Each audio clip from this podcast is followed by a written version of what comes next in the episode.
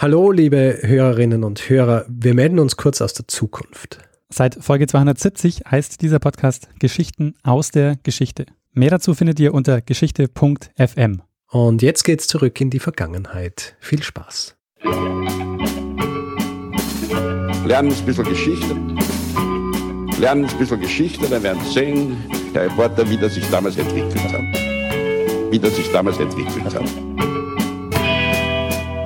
Hallo und herzlich willkommen bei Zeitsprung Geschichten aus der Geschichte. Mein Name ist Richard. Und mein Name ist Daniel. Ja, und wir sind zwei Historiker, die jede Woche eine Geschichte aus der Geschichte erzählen. Immer abwechselnd und der eine weiß nie, was der andere ihm erzählen wird. Und wir sind jetzt bei äh, Folge 176 angelangt. Und Daniel, letzte Woche habe ich eine Geschichte erzählt. Episode 175. Weißt du noch, was das war? Ja, du hast die Geschichte erzählt, wie das erste Atlantikkabel, ähm, also wie das erste Kabel durch den Atlantik verlegt wurde und damit Telegrafie zwischen Europa und Nordamerika ermöglicht hat. Sehr schön zusammengefasst. Hast du dir das vorhin schon äh, fein säuberlich notiert? Äh, weil du gewusst hast, dass du abgeprüft wirst. So, äh, so weit geht's noch nicht, dass ich äh, mir das vorher schon notiere, aber gute Idee. Sehr gut. Ja, Daniel, und ähm, nachdem ich eben letzte Woche eine Geschichte erzählt habe, bedeutet das, dass du diese Woche eine Geschichte erzählen wirst und ich äh, frage dich deswegen, äh, was hast du für eine Geschichte mitgebracht? Ja, Richard, ähm, wir springen heute mal wieder ins 19. Jahrhundert. ja. Und zwar in eine ähnliche Zeit wie bei der letzten Folge. Mhm. So zweite Hälfte des 19. Jahrhunderts. Ja. Ähm, allerdings äh, springen wir diesmal in die Schweiz. Und wir beschäftigen uns mit den Anfängen einer Bewegung, über die wir in einer Episode schon mal gesprochen haben. Okay. Kannst du dich an die Geschichte mit der Bono-Bande erinnern? Ja, ja, sicher. Äh, das waren die ersten, äh, das waren die, die zum ersten Mal ein Fluchtauto verwendet haben. Ja. Und die so 1911, 1912 in Paris zahlreiche Überfälle verübt haben. Ja. Das war Zeitsprung Nummer 74. Okay. Und in einem Teil der Geschichte ging es auch um das Thema Anarchismus. Ja. Weil die Bono-Bande, die haben sich als anarchistische Gruppe verstanden. Mhm. Das war diese Zeit der äh, sogenannten Propaganda der Tat, wo zahlreiche Anschläge, Attentate und Überfälle verübt wurden. Ja. Und heute sprechen wir über die Anfänge des Anarchismus in der zweiten Hälfte des 19. Jahrhunderts. Sehr schön. Und schauen uns an, was Uhrmacher in der Schweiz damit zu tun haben. oh, ganz schöner Teaser hier. ähm, die Region, um die es geht, ist Sentimir. Das ist im Berner Jura. Mhm. Also von Bern aus gesehen, wenn du die, ähm, wenn du die Schweiz so vor Augen hast, also mhm. von Bern aus gesehen so ein Stück Richtung Frankreich und eigentlich gar nicht weit weg von der Grenze. Mhm. Und ich habe seit längerem auch mal wieder einen Experten mitgebracht. Sehr gut. Ähm, es ist Florian Eitel. Und Florian Eitel hat ein Buch geschrieben, das heißt Anarchistische Uhrmacher in der Schweiz, wo es um die Anfänge der anarchistischen Bewegung geht. Und die Schweiz und speziell diese Region um Sentimir, die spielen eine wichtige Rolle in der frühen Phase des Anarchismus. Mhm. Und wir lernen jetzt Florian Eitel im folgenden Einspieler mal kennen und er erzählt uns, warum ihn das Thema so fasziniert hat. Also diese Region heute ist eigentlich nicht so bekannt, sagen wir in der Schweiz, weltweit noch weniger. Und das verkennt eigentlich die Bedeutung ähm, äh, der Region, dieses Tal von Sentim im 19. Jahrhundert.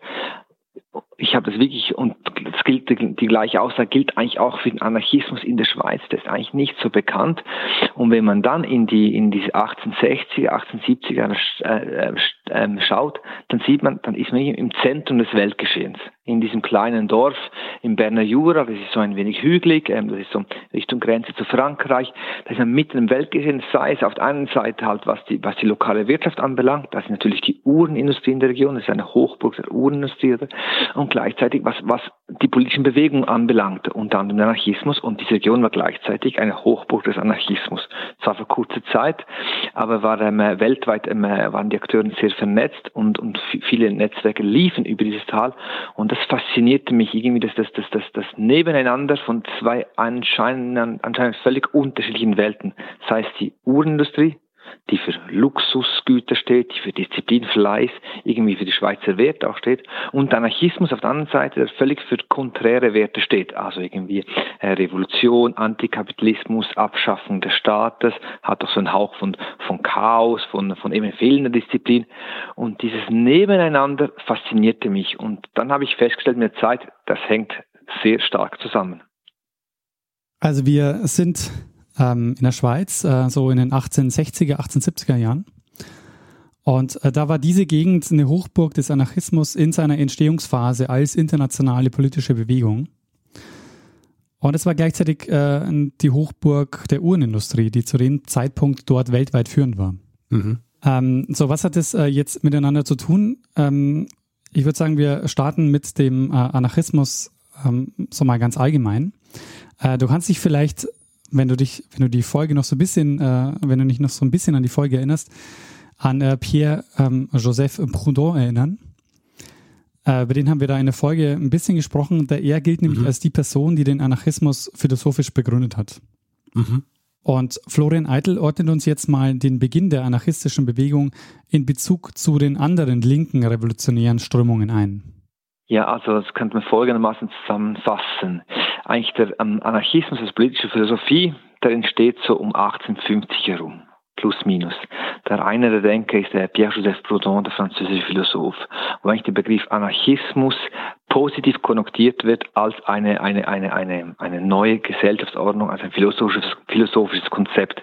Bis äh, dahin galt Anarchismus einfach nur als ein negatives Konzept, also eine, also eine Unordnung, als Chaos, als Ablehnung von irgendetwas. Und Proudhon ähm, dreht es um ein positives politisches Konzept. Dann ab wann kann man von Anarchisten reden? Das ist, sobald die Bewegung entsteht und die entsteht eigentlich im, im Rahmen der ersten Arbeit der Internationalen, die 1864 in London gegründet wird. Und eigentlich ist der Anarchismus eine der drei Hauptströmungen des Sozialismus, die bis heute bestehen, die eigentlich genau gleichzeitig entstehen. Das auf der einen Seite ist das der ähm, sozialreformistische ähm, Sozialismus, der sozusagen die gesellschaftliche Veränderung über halt legalen Weg klassisch Sozialstaat versucht, versucht zu lösen. Der, der besteht ja heute in den meisten sozialdemokratischen Parteien Europas. Dann haben wir den, den zentralistischen Kommunismus, der stark auf die Lehren Marx zurückgeht und dann später aufgenommen worden ist von, vom, äh, vom Bolschewismus, Leninismus. Und eben als, als, dritter, als dritter Strang dieses Sozialismus, der sozialistischen Familie, ist eben der Anarchismus zu sehen, der gleich wie der Kommunismus ähm, eine, eine, eine, eine, klassenlosen Gesellschaft anstrebt, äh, durch eine Revolution, aber eben der Weg dazu ähm, äh, sich unterscheidet vom Kommunismus. Eine Bewegung, die versucht, oder die versuchte, äh, vor allem ähm, Freiheit und Gleichheit, also soziale Gleichheit zu verwirklichen, indem man sämtliche Autoritäten in der Gesellschaft abbaut. Das können moralische Autoritäten sein, wie die Kirche oder bürgerliche Kultur. Das sind aber auch ähm, wirtschaftliche Autoritäten, das kapitalistische System und schlussendlich politische Autoritäten, das ist eben der Staat oder, oder zentralistische Parteien. Und der Anarchismus wollte eben diese, diese soziale Revolution entfachen, die dann eben zu einer, zu einer klassenlosen Gesellschaft übergehen wo, würde, durch eben äh, die Abschaffung aller dieser Autoritäten. Also wichtig ist, dass äh, diese drei linken Strömungen ähm, mehr oder weniger gleichzeitig entstanden. Und ähm, zentral für die Verbreitung war des Anarchismus, ähm, das war auch das, was auch gerade im Einspiel erwähnt wurde, die Gründung der ersten internationalen, also die Internationale Arbeiterassoziation IAA, die äh, 1864 in London gegründet wurde. Mhm. Und die unterschiedlichen Strömungen waren da zunächst alle vertreten, aber es kam recht schnell zu heftigen Grabenkämpfen zwischen äh, denen, die dann schlussendlich auch zur Spaltung der ersten Internationalen führten. Ähm, maßgeblich äh, führten diesen Streits auf der einen Seite Karl Marx, der quasi führende, äh, führende Kraft auch war in dieser äh, ersten Internationalen, und der Anarchist Michael Bakunin. Mhm. Und wesentlicher Streitpunkt war, wie das Florian Eitel jetzt auch schon beschrieben hat, die Frage, wie sich die Arbeiterbewegung organisieren sollte. Also zentralistisch, wie das Marx gefordert hat, oder herrschaftslos, wie das die Anarchisten um Bakunin gefordert haben. Mhm. Ähm, das heißt, in der Gesellschaftsanalyse waren sich der Marxismus und der Anarchismus eigentlich recht ähnlich, aber halt nicht in der Frage, mit welchen Mitteln sie agieren sollten und wie sie das umsetzen sollten. Mhm. Weil eben der Anarchismus die herrschaftlichen Strukturen abgelehnt hat, äh, weil sie gesagt haben, dass sich über Macht keine herrschaftslose Gesellschaft erreichen lässt. Ja. Interessant ist aber, äh, dass aus der heutigen Perspektive der Anarchismus als Bewegung häufig unterschätzt wird, vor allen Dingen, wenn man sich nämlich die Bedeutung des Anarchismus zu der Zeit, also zu der Zeit 1860, 1870 äh, anschaut. Bis eigentlich zur Oktoberrevolution war der Anarchismus in all seinen Ausprägungen eigentlich die, die größte ähm, sozialrevolutionäre Kraft in der Linken. Also wenn es irgendwo ähm, wenn es irgendwo halt ähm, revolutionäre Gewerkschaften gab, waren es anarcho-syndikalistische Gewerkschaften oder, revolutionär-syndikalistische Gewerkschaften. Das war die Massenbewegung. In Spanien bis zu, bis zu 700.000 Mitglieder zählten diese Gewerkschaften. In Argentinien, in Nordamerika, man denke, man, man denke an Chicago und so weiter und so fort. Und, aber auch in Asien und in Australien, Südafrika, es sind Massenbewegungen, die eben die, die, die anarchistische Gedankengut weitertrugen. Und mit der, unter und der Kommunismus, ähm, bolschewistische Prägung später, der war eigentlich eigentlich völlig minoritär und nicht präsent. Und mit der Oktoberrevolution plötzlich ähm, erscheint der als, als, als also, also sagen wir so, im Nachgang der Oktoberrevolution, weil in der Oktoberrevolution haben die Anarchisten ja noch mitgewirkt. Kropotkin geht zurück vom Londoner Exil nach, nach Russland, aber im, eigentlich, nachdem die, die, die Bolschewiken eigentlich die, die, ähm, die, ähm, die, die, die, auch den Bürgerkrieg ähm, gewinnen in Russland, wird plötzlich eigentlich der, ähm, der Bolschewismus zum Hoffnungsschimmer für die Arbeiterbewegung. Das ist das Interessante, es ist viel so halt, ja, wahrscheinlich auch, auch psychologisch halt, was, was können Menschen in, in eine, in eine Bewegung, in eine Strömung erwartet und das sind häufig so halt, das sind, das sind, das passiert vielleicht weniger auf, auf, auf so ganz klaren Prinzipien, sondern so halt auf Hoffnungen, welche Bewegung kann mir am meisten Veränderung versprechen. Und so ab 18, 19, 20 ist das eben ganz klar ähm, der, der kommunistisch, kommunistische, äh, bolschewistische Prägung und eben immer weniger Anarchismus. Und der, eigentlich der Todesstoß der Anarchismus eigentlich als, als, als Hoffnungsträger der Linken ist der spanische Bürgerkrieg, wo die Anarchisten eine, eine, eine, eine prominente Rolle spielen, und dann auch eben während des Krieges versuchen, ihr revolutionäres Programm, ihr gesellschaftspolitisches Programm umzusetzen in den sogenannten befreiten Gebieten, aber eben dann von den, ähm, vom, vom innerlinken eigentlich Flügelkämpfen, sprich von Kommunisten eigentlich zermürbt werden. Und, und das ist eigentlich wegen der Todesstoß des, des Anarchismus als, als Massenbewegung, als Massenbewegung weltweit. Also ich fand es sehr interessant, dass sich äh, das Verhältnis innerhalb der linken revolutionären Strömungen äh, so stark verschoben hat in diesen äh, Jahrzehnten. Mhm. Und das lässt sich eben ver versinnbildlichen auch ein Stück weit an diesem Gegensatzpaar äh, Marx auf der einen Seite und äh, Bakunin auf der anderen Seite. Also Marx, der eben für das Zentralistische steht und Bakunin, der dann für den Anarchismus steht. Und ähm, Bakunin ist jetzt auch für unsere Geschichte wichtig, weil er ist nicht nur zentral für den Beginn der anarchistischen Bewegung, sondern er ist jetzt auch derjenige, der den Bezug zur Schweiz und zur äh, und zu Sentimir äh, hat. Mhm. Herr Bakunin gilt eigentlich als Gründungsvater des Anarchismus und eigentlich interessanterweise auch alle Strömungen innerhalb des Anarchismus. Das Anarchismus ist auch nicht so ein, ein, ein, eine homogene Bewegung, gab es auch Differenzen, ähm, eben wie wie schreitet man zur Revolution fort? Da gibt es pazifistische Ansätze, da gibt es gewaltbetonte Ansätze, da gibt es Ansätze, die stark die gewerkschaftliche Arbeit betonen, den Archosyndikalismus, dann gibt es Ansätze, die von also, so etwas von Revolutionsgruppen aufgehen, der sogenannte aufständische Anarchismus. Und interessanterweise gilt Bakunin als Gründungsvater all von diesen und er gilt auch als eigentlich der Ziehvater des Anarchismus in der Schweiz. Man muss allerdings noch so ein bisschen einschränkend sagen, dass Bakunin insgesamt nur sehr kurz und ich glaube nur zweimal in Sentimir war. Und daher sein Einfluss auch jetzt nicht überwertet werden darf auf die Bewegung dort. Mhm. Ähm, allerdings war er eben einer der bekanntesten Anarchisten seiner Zeit und daher wichtig für die äh, sogenannte Jura-Föderation, über die wir gleich noch äh, genauer sprechen werden. Ähm, und er steht aber vor allen Dingen auch für den Streit innerhalb und mit der ersten Internationalen. Und dann würde ich sagen, äh, kommen wir mal zur Schweiz, beziehungsweise nach Sentimir. ähm, die Jura-Föderation oder Jurassischer Bund oder Jurabund. Äh, hast du davon schon mal gehört? Nein. Ähm, das war eine anarchistische Bewegung, die hauptsächlich aus Uhrenarbeitern in der Westschweiz bestand und als eine Sektion innerhalb der ersten Internationalen gegründet wurde, 1871. Und äh, wie schon erwähnt, das war in den 17, äh, das war in den 1870er Jahren dann eben das Zentrum der äh, internationalen anarchistischen Bewegung. Ähm, zu nennen ist hier unter anderem noch der James Guillaume, der zu den bekanntesten und aktivsten Figuren dieser Jura-Föderation gehört. Ähm, was ist da passiert? Ähm, es gab schon eine Vorgängerorganisation äh, zur Jura-Föderation, nämlich 1866 wurde die erste Sektion der internationalen im Tal gegründet und es gab 1869 die Romanische Föderation.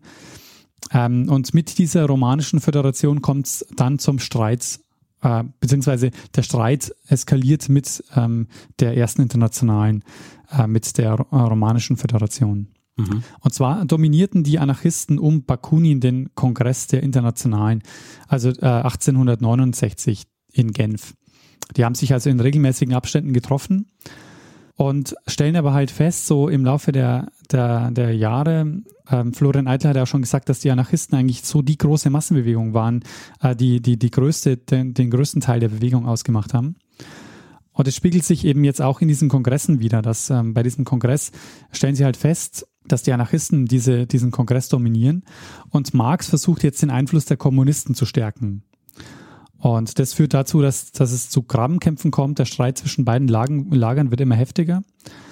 Und an der Seite Bakunins kämpfen eben die, ähm, die Jurassier, also die Anarchisten aus der Westschweiz.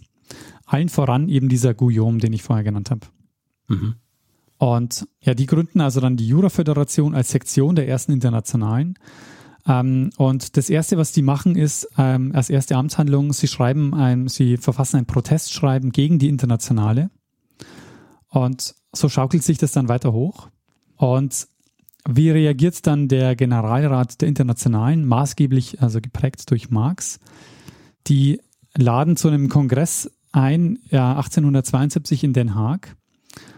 Die ähm, Jura-Föderation ähm, kritisiert dann sehr heftig, also die Wahl dieses Kongressortes, nach, dass sie eben in Den Haag tagen. Und äh, die schlagen vor, sich in der Schweiz zu treffen, äh, was aber dann abgelehnt wurde.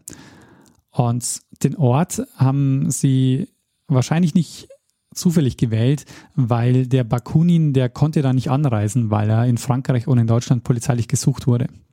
Hm. Das heißt, dass auf diesem Kongress dann vor allen Dingen der Guillaume ähm, und die Jura-Föderation als, als Kritiker aufgetreten sind. Und ähm, der Effekt war, dass er, also der Guillaume und der Bakunin wurden aus der Internationalen ausgeschlossen. Mhm. Alle anti-autoritären Delegierten protestieren dagegen und äh, verlassen dann den Kongress. Und was dann passiert, als die Delegierten den Kongress verlassen, schauen wir uns nachher an. Wir kommen jetzt erstmal zu den, zu den Uhrmachern in der Schweiz und schauen uns an, warum eigentlich die Uhrmacher oder die Uhrenarbeiter ähm, zu dem Zeitpunkt ähm, so, ähm, so stark mit dem äh, Anarchismus verbunden werden oder warum sie sich eben auch ähm, in der anarchistischen Bewegung engagiert haben. Mhm. Die die Uhrmacher, die merken die Effekte der Globalisierung und des Kapitalismus ähm, äh, sehr heftig, weil sich ihre Arbeitswelt äh, und ihre Lebenswelt ganz massiv verändert Mitte des 19. Jahrhunderts. Also es werden, äh, es kommen, es kommt zu Fabriken. Sie arbeiten vermehrt nicht mehr in eigenen Ateliers, sondern eben in diesen Fabriken. Mhm. Und die internationale Konkurrenz wird immer äh, massiver. Also an sich ja ganz typisch kapitalistische Entwicklungen, aber Sie haben quasi auf der einen Seite eine stärkere Konkurrenz und auf der anderen Seite ähm, ändert sich Ihre Arbeitswelt äh, ganz massiv. Also interessant, weil ähm, 100 Jahre später äh, wird es Ihnen ja noch viel schlechter gehen mit, äh, mit der Quarzkrise, wie sie in der Schweiz genannt worden ist. Verstehe, du greifst, du greifst mir schon ein bisschen mein Epilog vor. Ach so, sorry. Das ist mir nur gerade gekommen, weil ich gedacht, das ist so äh, interessant, weil das wiederholt sich ja quasi 100 Jahre später einfach wieder. Absolut, und es gibt sogar noch einen, noch einen stärkeren Bezug, aber zu dem kommen wir dann am Ende. Ah, okay. Äh, jetzt kommen wir mal zu der Frage, wie sich also die Arbeitssituation ähm, so in den 1860er, 1870er Jahren in der Schweizer Uhrenindustrie äh, verändert hat. Und auch ganz interessant ist, weil die Anarchisten galten oder in vielen Kreisen gelten immer noch als, als eine, eine Strömung, die gegen die Zeit geht, die ähm, gegen Modernisierung ist, gegen technische Entwicklung ist. Es, es haftet den Anarchisten häufig das Bild an von den Handwerken, eben die sich auch gegen die Industrialisierung, gegen die Fabriken, gegen die Maschinen wehren. Das ist ein Bild, das auch sehr stark vom Marxismus geprägt worden ist, halt um die Anarchisten zu diffamieren halt, oder? weil Marx sah, sah, sah seinen Anarchisten halt groß, groß, große Widersacher zu seiner sozusagen Einheitsfront, die er auf aufbauen wollte. Und deswegen versuchte er diese zu diskreditieren, indem er sagt, eben, die haben nicht begriffen, wie die modernen Gesetze der Welt, die, die wehren sich einfach gegen, gegen, gegen, gegen äh, die, die Veränderung der Zeit. Die sind nicht wissenschaftlich. Es gibt auch, äh, sind Handwerker, sind keine Proletarier, sind Handwerker. Es gibt auch den Ausdruck von, von, äh, vom äh, Hobsbawm, der berühmte marxistische Historiker, Primitive Rebels. Das sind primitive Rebellen. Also eben nicht das, was, was Marx äh, im Proletariat sieht als, als, als schöpferische Kraft der Revolution. Und wenn man das Ganze noch nach lokal analysiert, in Tal von Sentimier, die große Veränderung ist natürlich das, was die Globalisierung mit der Uhrenindustrie macht. Und das ist genau eben dieses, dieses, ähm, dieses Aufkommen von Fabriken, von Maschineneinsatz, Kapitalis hohe Kapitalisierung in der Produktion, Produktionserweiterung. Und hier wurden die Anarchisten häufig gesehen, ah, die haben sich eben gegen diese Modernisierung der Uhrenindustrie gewehrt und deswegen sind sie Anarchisten geworden. Und das ist eine völlig konträre ähm, Ansicht eigentlich zur historischen Realität. Im Gegensatz, man kann sagen, die Veränderung im Tal von Zentimeter in der Uhrenindustrie hm, haben haben die Anarchisten bestärkt, indem, dass man Anarchist werden, werden soll, aber nicht um die, um die, die Veränderung zu bekämpfen, sondern eigentlich um Herr der Veränderung zu werden, um selber ein Akteur der Veränderung zu sein. Sprich, aufpassen, dass die, dass die, die, die Zentralisierung, die Maschinen nicht eigentlich die sozialen Gegensätze eigentlich immer größer werden lassen. Sprich, der, der Arbeiter soll Herr, also Besitzer der Maschine werden. Deswegen auch das ganz, ganz berühmte äh, Lied der, ähm, der anarchistischen Jura-Föderation, das im Refer heißt, Ouvrier prend la machine. Arbeiter, nimm die Maschine, also nimm die Maschine in Besitz. Das ist ganz zentral. Die Anarchisten waren keine ähm, Ludisten, die versuchten eigentlich die, die, die, die, die, die Maschinen zu bekämpfen. Und jetzt äh, der, der Punkt, die Industrie selbst. Also wie hat sich die, äh, wie hat sich die Industrie selbst verändert? Also Uhrenindustrie war schon in der, in, in der Schweiz, die, die gibt seit, seit dem 17. Jahrhundert, war immer im Weltmarkt. Eine reine Exportindustrie. Also man importiert alles, was man braucht zum Produzieren, außer Arbeitskräfte, und exportiert dann alles. Im 19. Jahrhundert ähm, wächst natürlich diese, diese globale Verstrickung immens. Sie wächst auch, weil das Produktionsvolumen viel größer wird. Die Uhr wird im, in der zweiten Hälfte des 19. Jahrhunderts zu einem allgemeinen Gut. Immer mehr Leute können sich eine Uhr leisten. Ganze Armeen werden mit Armbanduhren, mit Uhren ausgestattet. Der amerikanische Bürgerkrieg zum Beispiel ist der erste Krieg, wo eine ganze Armeen Taschenuhren bekommen. Also es gibt so etwas wie eine Demokratisierung der Uhren. Also sie werden auch ein wenig, sie werden in der Produktion.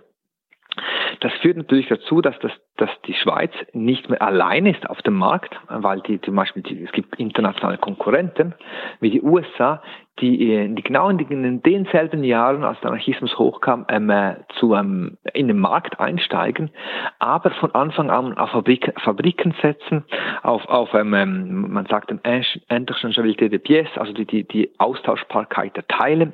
Ähm, äh, die setzen von Anfang an ganz früh auf, auf ähm, Einsatz von Frauenfabriken auf Ungelernte und all das drückt massiv auf die Produktionskosten und natürlich auf die Löhne. Und in, die, in dieser internationalen Konkurrenz, in der die äh, Schweizer Uhrenindustrie stammte, man muss wirklich wissen, zu der Zeit hatten sie etwa 80 Prozent Weltmarktanteil. Hm? Um, um gegen die Konkurrenz bestehen zu können, importieren eigentlich Schweizer Produzenten die amerikanischen ähm, Herstellungsprinzipien.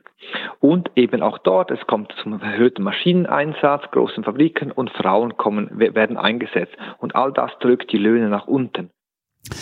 Das fand ich sehr spannend, also die Verbreitung auch der Armbanduhren und die sich äh, veränderten Produktionsbedingungen. Das knüpft ja auch so ein bisschen an an die äh, Folge, oder es hat mich ein bisschen erinnert an die Folge, die du gemacht hast, äh, zur Frage oder zur, zur Standardisierung der Zeit. Ja. Weil es ja da auch ähm, darum geht, dass die, dass die Zeit auch, also diese, diese standardisierte Zeit sich dann ja auch sehr stark verbreitet und die Armbanduhr ist so ein bisschen auch ein, ein Zeichen oder ein Symbol dafür. Mhm. Ja, die, die Taschenuhr ist mehr so eine Uhr, die schaust, die schaust da an, nicht in so regelmäßigen Abständen an wie, wie deine Armbanduhr. Was auch ein Zeichen dafür ist, dass du, äh, dass sie halt aus einer Zeit kommt, wo du nicht so angewiesen warst drauf, dass du zu jedem Zeitpunkt gewusst hast, wie spät es ist. Ja. Ist jetzt meine Theorie. ja, und ähm, der Effekt dieser Veränderung ist jetzt aber, dass die Löhne massiv sinken in der Zeit. Äh, es kommt zu einer Prekarisierung der Uhrenindustrie und wir haben ja gelernt, äh, die Uhrenindustrie ist zu dieser Zeit eigentlich ähm, in der Gegend Weltmarktführer. Also die haben 80 Prozent mhm. des Marktes eigentlich ähm, dominiert bis zu dem Zeitpunkt.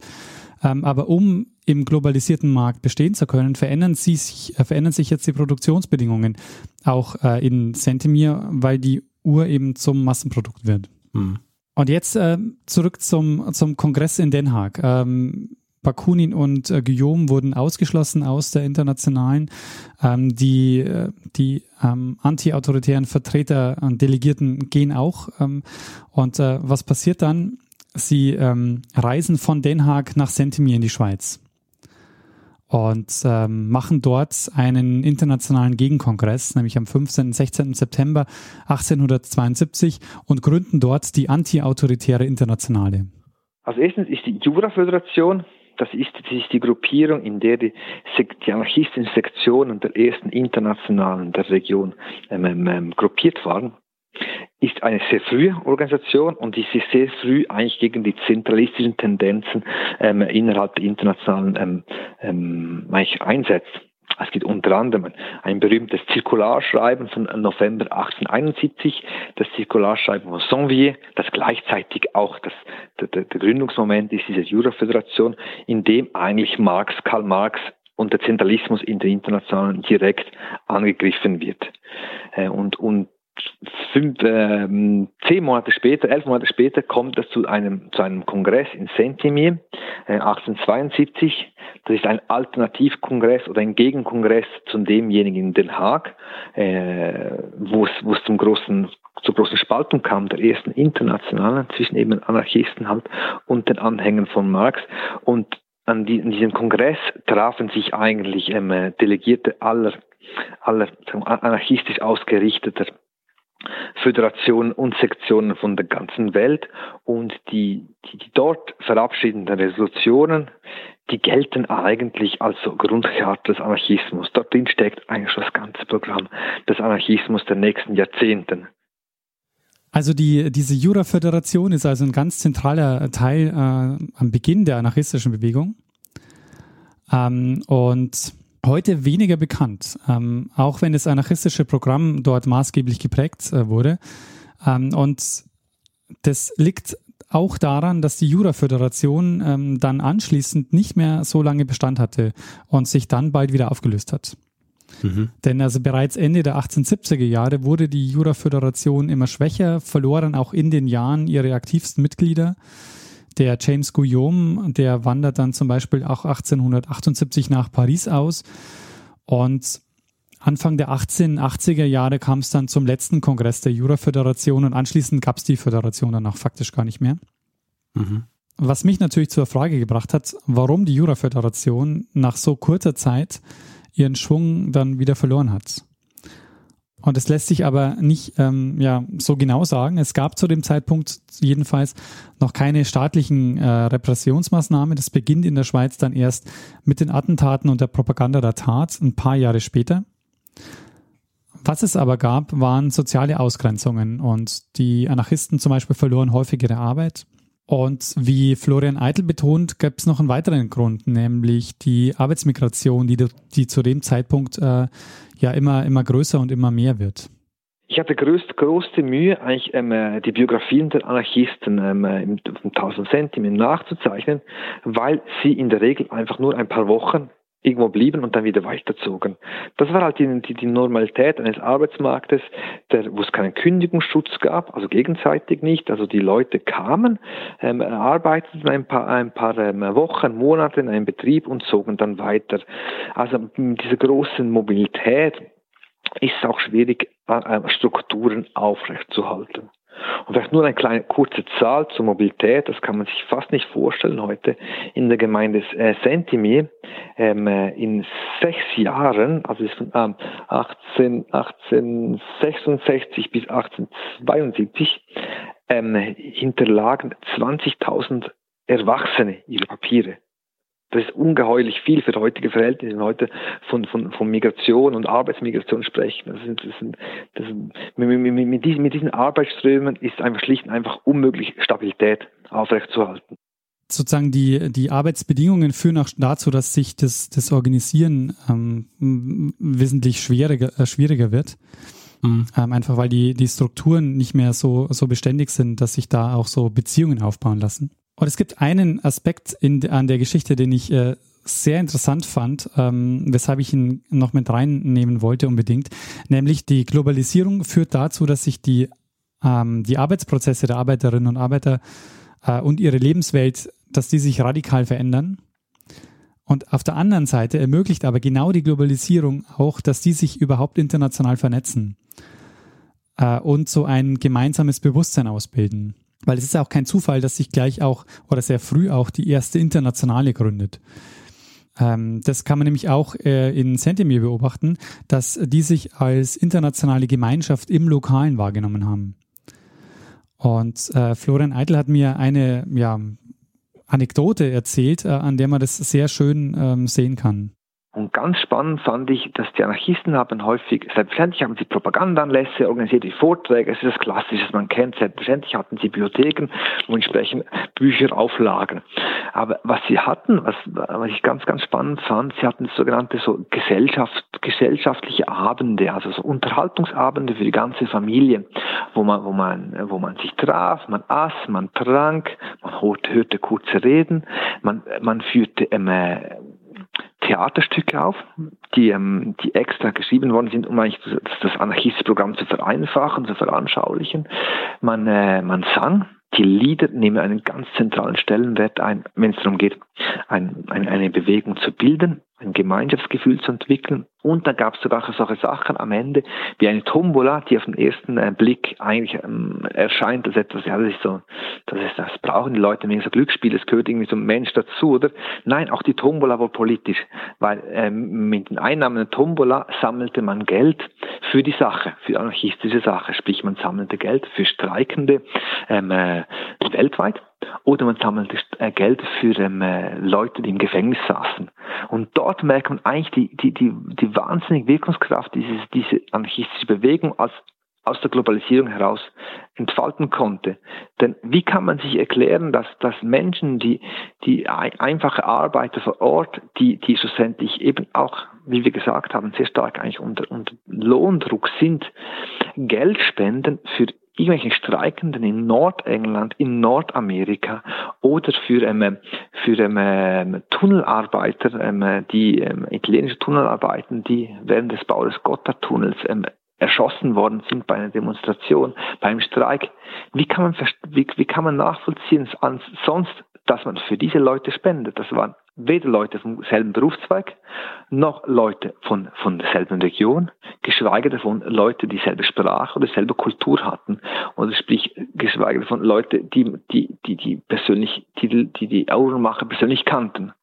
Also merkt man eben doch die, dieses, ähm, dieses, dieses, diese Aufbau, eine, eine, eine, eine, eine, eine neue Identität, als eine globale Identität, als eine, eine Klassen, eine, eine, eine, eine, eine, eine Klassenidentität eigentlich Wirkung zeigte, indem eben zum Beispiel Leute ähm, ähm, Geld sammelten für unbekannte Leute, die weit, weit von, von, von Sentimir wohnten halt, weil sie eben das Gefühl hatte, das sind Teil von uns, die gehören eigentlich zur Bewegung. Ja, also den Aspekt fand ich sehr, fand ich sehr spannend, also dass die Globalisierung mhm. halt einen doppelten Effekt zeigt. Einerseits führt er dazu, führt er zur Situation dieser Person, also zu, zur, zur, zur veränderten ähm, ja, Lebensrealität, aber gleichzeitig führt er auch dazu, dass die eine neue Identität ausbilden, die auch eben am Globalen hängt, nämlich sich als internationale Gemeinschaft zu verstehen. Mhm. Ja, seit ähm, einigen Jahren wird diese Geschichte des Anarchismus in Sentimir jetzt wiederentdeckt, dort, also vor Ort wiederentdeckt. Ähm, nicht zuletzt natürlich, weil man das ähm, mittlerweile auch positiv für das Stadtmarketing nutzen kann. ähm, wenn die Gegend halt zumindest für kurze Zeit mal überregionale bzw. internationale Bedeutung hatte. Ähm, und man damit natürlich äh, eher in so einer folklorisierten Form eben die eigene ähm, ja, regionale Geschichte so ein bisschen auch ähm, ja, touristisch nutzen kann. Mhm. Aber ich habe äh, Florian Eitel noch gefragt, so ob denn Sentimir auch für die anarchistische Bewegung heute noch äh, eine Bedeutung hat. Und äh, da meinte er ja durchaus, also wird das ähm, wird sich noch erinnert an, an Sentimir in den in anarchistischen Kreisen. Für die Bewegung hingegen, die anarchistische Bewegung, galt Sentime immer so als, als zentraler Erinnerungsort. Sentime war ein Code, ein Code für den Anfang und das zeigt eigentlich auch, dass vor ähm, 2012 gab es eine, eine, eine, ein großes anarchistisches Meeting in Sentime, wo, wo gegen 3000 Anarchisten aus der ganzen Welt nach Sentime kamen. Was natürlich auch die, die Lokalbevölkerung verblüfft hat, diese Menge an Leute, das ist ja, das ist ja fast, fast mehr, mehr Leute kamen, als das Ort Einwohner hat. Und da merkt man schon, diese zentralen Stellenwerte Sentimi hat in, in dem kollektiven äh, Gedächtnis der Anarchisten. Das heißt aber nicht, dass, dass die Akteure, die dort waren, auch ein, ein so ein klar differenziertes Bild hatten der, der, der, der Geschichte des Anarchismus vor Ort. Aber es war irgendwie so ein, ein Code, ein Identifikationsmoment, weil es irgendwie halt immer wieder erzählt wird in der Gründungsgeschichte der Bewegung. Am Anfang stand Sentimi. Ja, Richard, und zum Schluss weil ich ja weiß, dass du ein großer Uhrenliebhaber bist. und äh, ich ja diese Geschichte noch auflösen ähm, muss, wo ich schon gesagt habe, so am Ende ähm, können wir auch noch mal über äh, können wir auch noch über die Gegenwart sprechen. Habe ich deshalb auch äh, Florian Eitel noch gefragt, inwiefern denn diese Geschichte sich auch heute noch in der Schweizer Uhrenproduktion zeigt. Und äh, sieh da, es gibt eine Verbindung zur, äh, zu den anarchistischen äh, Uhrmachern und, und heute. Ja, ja, also ähm, es, es, gab einen, einen, ganzen Uhrenindustrie, gab es natürlich einen ganz großen Konzentrationsprozess, vor allem in den 1970er Jahren. Das war die ganz, ganz große Krise auch hier, die sogenannte Quarzkrise oder eben auch die Konkurrenz am, aus Asien, aus Japan. Ähm, es gibt eigentlich nur ein ganz großer Hersteller, aber es liegt, der, ist ähm, immer noch einer der ganz großen weltweit. Das ist die Firma Longines.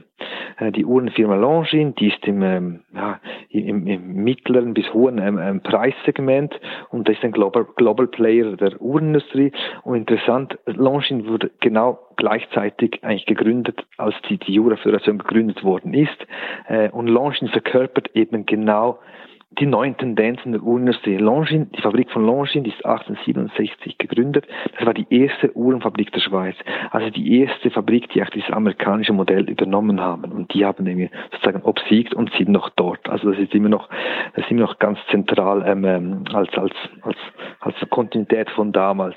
Und klar, und sonst die ganze Region, also das, das Berner, Berner Jura heißt die Region, und es geht weiter Neuenburger Jura, da ist die Uhrenindustrie immer noch die dominante, der dominante Wirtschaftszweig.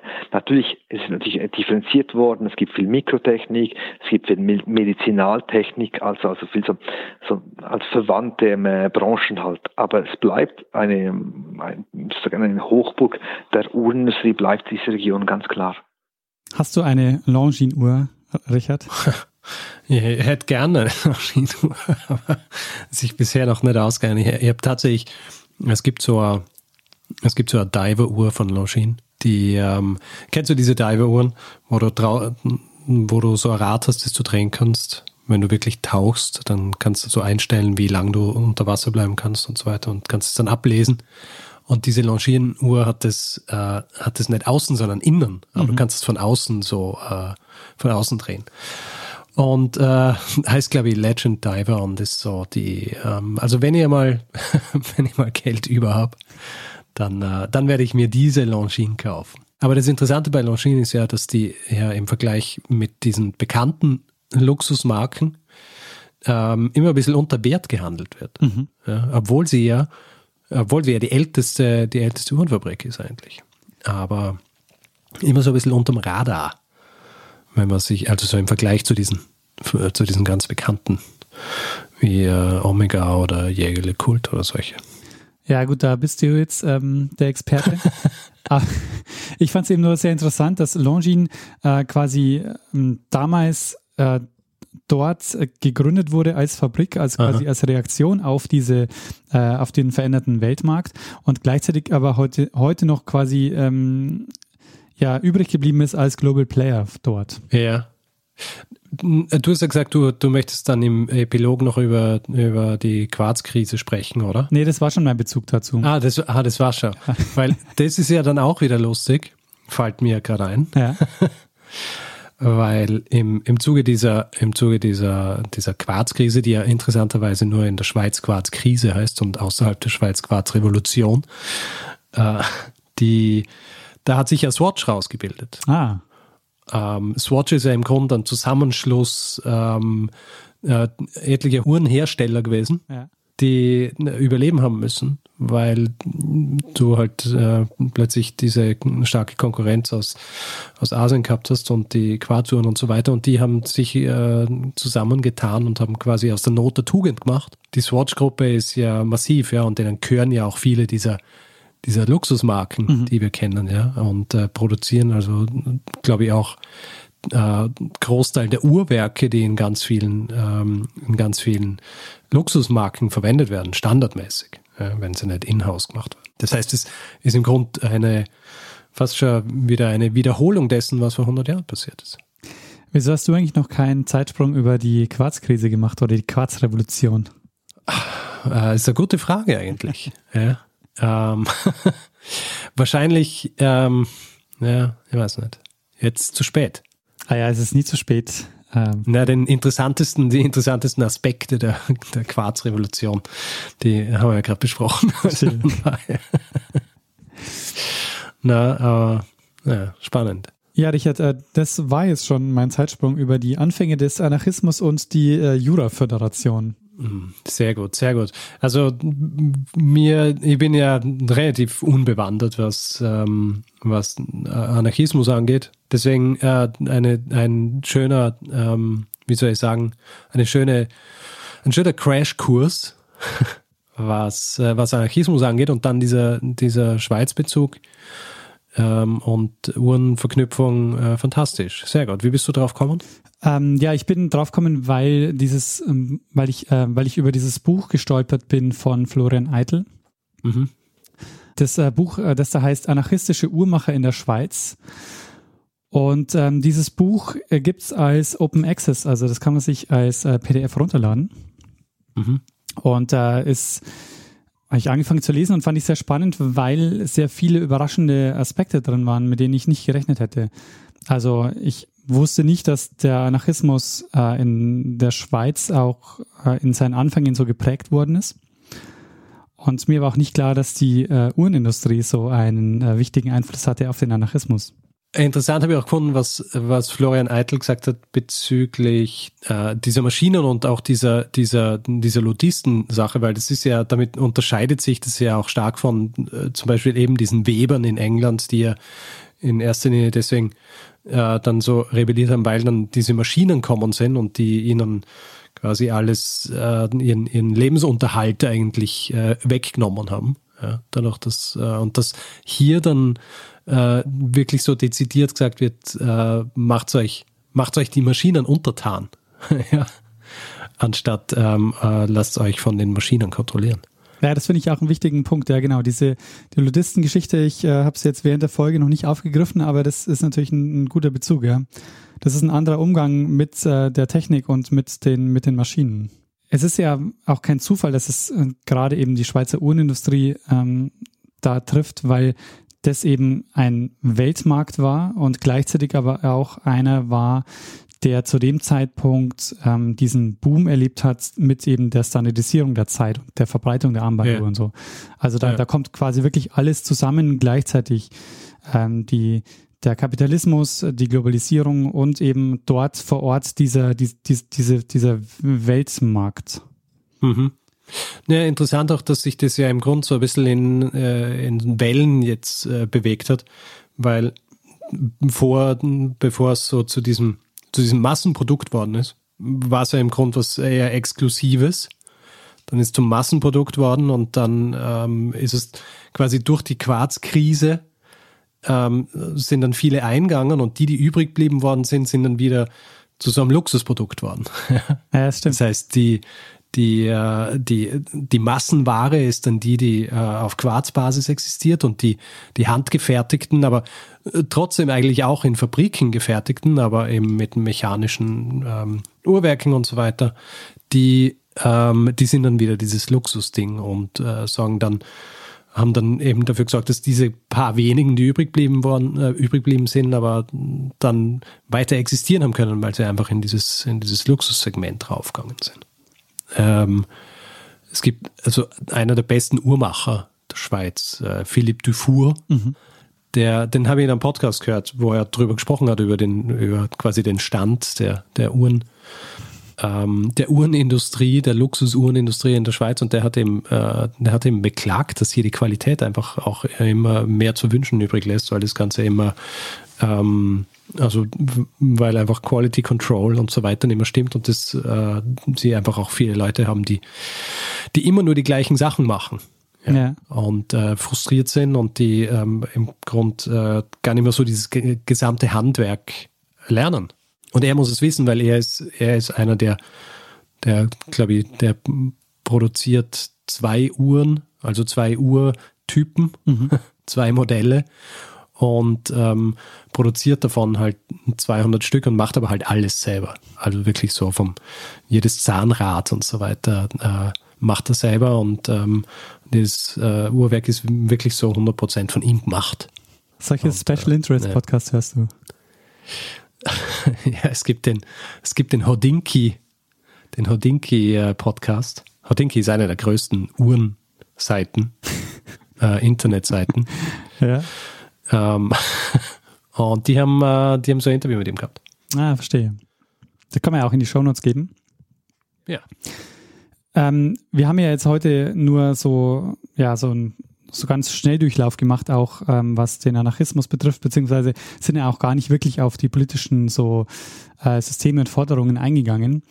Mhm. Aber ähm, weshalb ich es halt auch machen wollte, weil ich es sehr spannend fand, mir war nicht klar, dass diese drei äh, linken revolutionären Bewegungen mehr oder weniger gleichzeitig entstanden sind, auch yeah. erstmal gleichzeitig auch in dieser internationalen Vereint waren und dass der Anarchismus eigentlich die, die nominierende Strömung war und mhm. dann eben später ähm, mehr zum Kommunismus beziehungsweise eben über den Marxismus dann die, sich die zentralistische ähm, Bewegung dann durchgesetzt hat. Ja, äh, ist äh, interessant, wenn man so Gedankenspiele macht und sich überlegt, wenn äh, was passiert wäre, wenn die, wenn die andere Strömung dominiert. Ja. ja. Ähm, wie sich, äh, wie sich die, wie sich die Geschichte anders entwickelt hätte, dann äh, hätte es wahrscheinlich keinen Zeitsprung über die über die Hungersnot in China geben. Das kann gut sein, ja. Ja. ja. Ja, aber wer weiß, vielleicht hätte es einen äh, Zeitsprung über, über Hungersnöte ganz woanders geben. Oder in, in Europa oder sonst wo. Ja, sehr, sehr äh, schöne Geschichte. Also wieder viele, viele Dinge, von denen ich nichts gewusst habe. Und, ähm, und äh, schöne Verknüpfungen. Also ähm, un, äh, unerwartete Verknüpfungen. Ja, also das, äh, das, das hat mich auch sehr überrascht, äh, diese, da die Verknüpfungen. Und wir haben noch eine Verknüpfung, die ich ganz am Anfang schon erwähnt habe. Wir sind ja quasi gleichzeitig auch zur Verlegung des Atlantikkabels. Also das ah, heißt, diese, diese Globalisierung, dieses äh, quasi die, die Welt wächst, äh, wächst näher zusammen, das äh, passiert quasi pass genau zu dieser Zeit. Also das ah, ist eben gleich. Ja, stimmt.